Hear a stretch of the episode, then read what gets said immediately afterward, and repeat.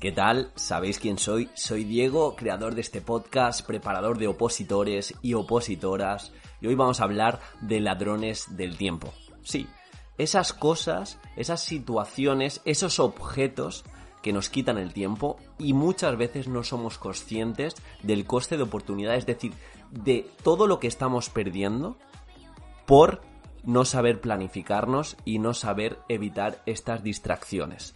No solo vamos a hablar del móvil, de eso ya hemos hablado lo suficiente, ya tenéis distintos vídeos en instagram.com barra preparador sino que vamos a ir un pasito más allá y vamos a contemplar cómo podemos evitar que nuestro tiempo lo regalemos.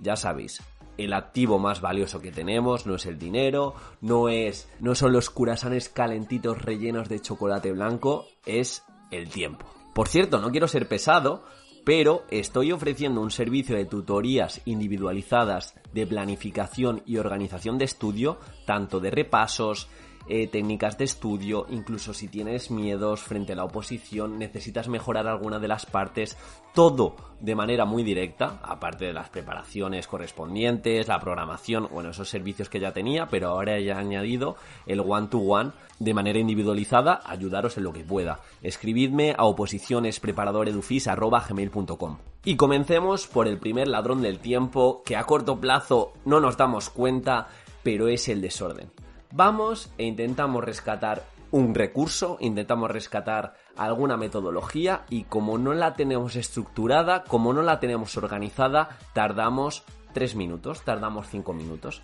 ¿Qué hubiera ocurrido si tenemos un cuaderno de innovación muy bien clasificado, si tenemos todos los recursos en un Word y podemos hacer control F con facilidad, pues que no hubiéramos perdido ese tiempo. Y te aseguro que esto te ocurre cada vez que intentas rescatar algo que algún día guardaste. Y esto funciona también para Instagram, cuando cogemos un recurso y empezamos a coger, tengo mil recursos guardados. ¿Cuántos has utilizado? Cuando vas a por uno que era bueno, ya no lo encuentras.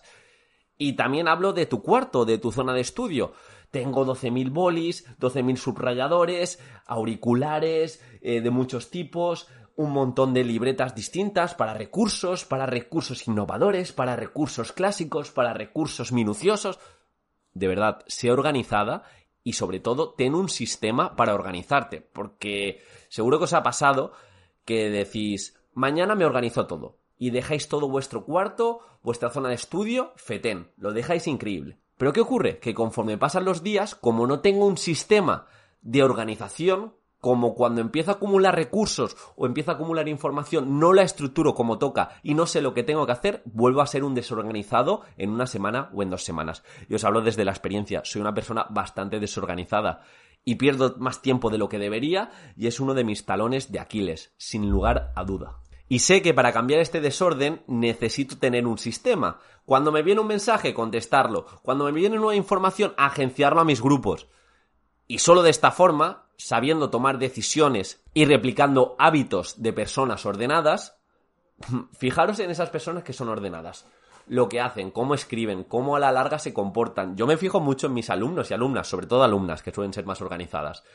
Eh, lo que hacen cuando les doy una ficha, enseguida la pegan. Lo que hacen cuando eh, cogen una cartulina, cómo se estructuran.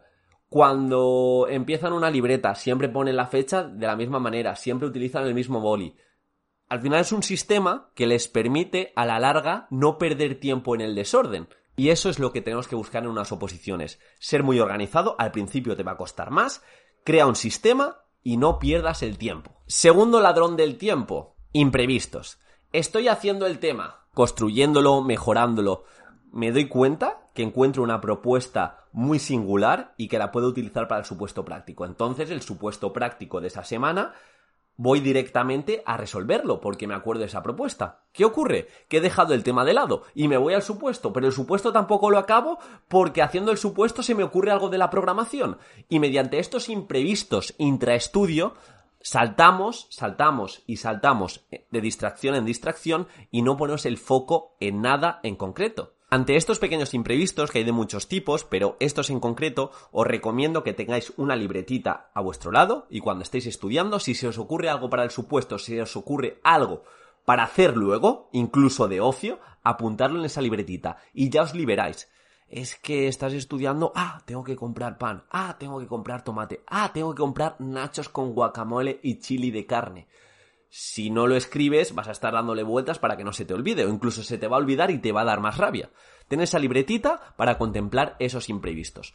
Por otro lado, pueden ocurrir los imprevistos de cansancio excesivo, de tener resaca, de no estar concentrado, y para esos días que vas a tener malos, vas a tener desmotivados, vas a tener sin energía, yo siempre te recomiendo el objetivo tolerancia cero. Es decir, ese día malísimo de estudio, no te salgas de la inercia, dedica aunque sea 15 minutos a repasar, dedica aunque sea media hora a plantear un supuesto, media hora a mejorar un punto de la programación, porque se ha visto que si permaneces en la inercia de la oposición, te va a ser mucho más sencillo seguir avanzando cuando venga un día bueno. ¿Qué ocurre si ese día que no te apetece nada, que tienes una resaca increíble, que estás cansado, que no estás motivado, no actúas?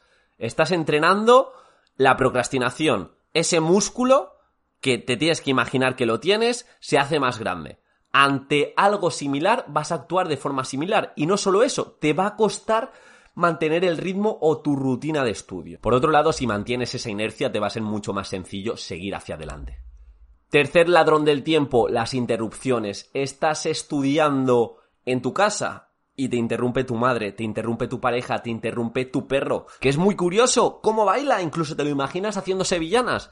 Pero eso no es así. Eh, estás estudiando, mantén un compromiso con las personas que te rodean, habla seriamente, diles que es muy importante para ti que te dejen estudiar sin interrupciones, que sea sagrada esas dos horas o esas tres horas que vas a dedicar al estudio, al supuesto, a la programación, a tu formación, que es sagrado. Y si aún así se diera la interrupción y te has propuesto estudiar tres horas, ten el cronómetro a mano y para el tiempo efectivo de estudio. Que no te va a servir de nada y luego te va a costar retomar el estudio, pero al menos te cuentas verdad y sabes lo que estás estudiando. Como siempre digo, cuando yo me saqué las oposiciones iba a la biblioteca. En la biblioteca había mucha gente que estudiaba de principio a final, oposiciones de todo tipo, MIRS, Hacienda, oposiciones de educación, pero tú les observabas y su modus operandi era estar con el móvil cada 30-35 minutos. Cada horita, hora y media se iban a comer algo una manera de comer cuando posites, eso tampoco te transfiere a hacerlo mejor. O sea, unos picos de glucosa que son muy complicados de, de, gestionar. Pero bueno, allá ellos.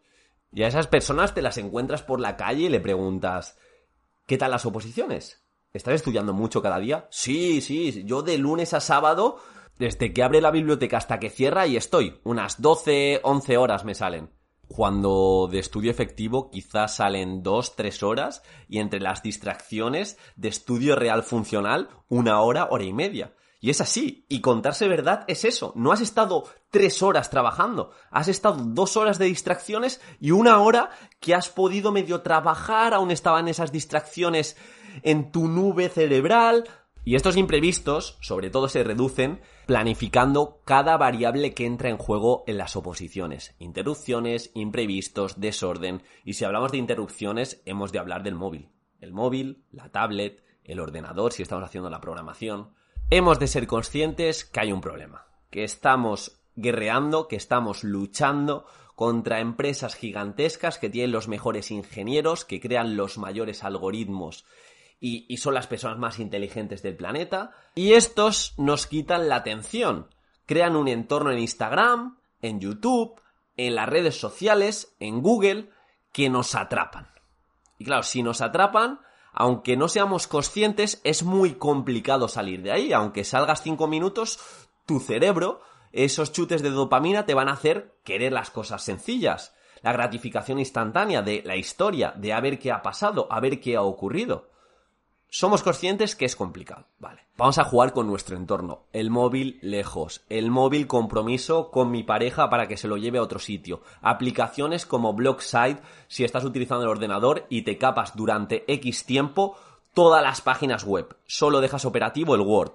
El móvil en modo avión y cerrado en una puerta y las aplicaciones que te quitan el tiempo dentro de una carpetita que se llame distracciones. Así cada vez que vayas a Instagram no le das a la aplicación y entras directamente, sino que tienes que entrar en la carpeta que se llama distracciones y ya entrar en Instagram. Y cuando ves la carpeta de distracciones, dite a ti mismo que estás perdiendo el tiempo y quizá la segunda vez te cueste menos. No quiero hacer mucho más extenso el podcast, pero quiero que hagamos un símil y cuando estudiemos, cuando nos marquemos una meta diaria de hacer X hojas, de estudiar X tiempo, de hacer X supuestos, entremos en una cápsula del tiempo. Este verano cogí el avión un par de veces y tanto en la ida como en la vuelta, que estuve en torno a tres horas, me leí un libro, yo leo bastante rápido, me leí un libro de ida y un libro de vuelta, con cero distracciones, móvil en modo avión. Lo guardé directamente en la mochila y lo metí arriba en el equipaje.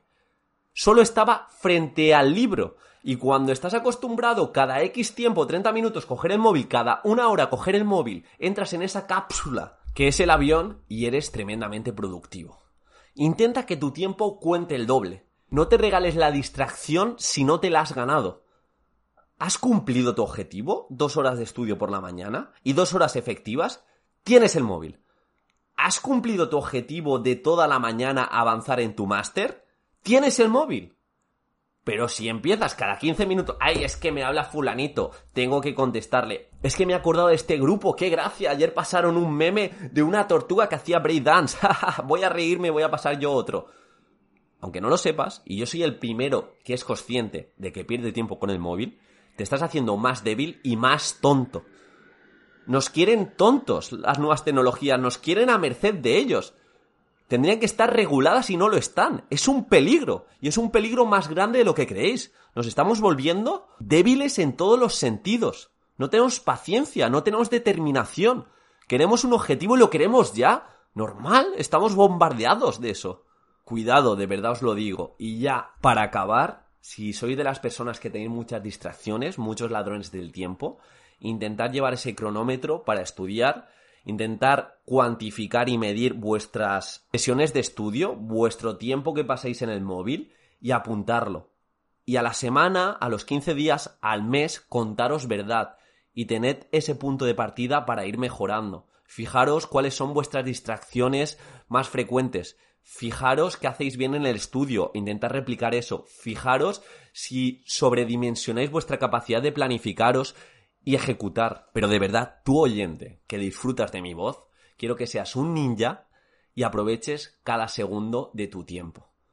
Más que nada para no alargar esto, que se puede opositar mejor, pero no es simplemente suerte, no es simplemente, no es que el día del examen me fue mal, no, es que durante el proceso de oposiciones, durante dos años antes de la oposición, has estado regalando tiempo a no se sabe qué y además te has hecho más débil y has entrenado ese músculo de la procrastinación, de la gratificación instantánea, que no nos da nada y no nos da felicidad. Soy Diego, agradezco mucho el comentario, agradezco mucho el like, el corazoncito, me ayuda a posicionar este podcast y que le llegue a más opositores y opositoras. Espero que una vez por todas esos ladrones del tiempo no aparezcan más en vuestras vidas o aparezcan en menor medida.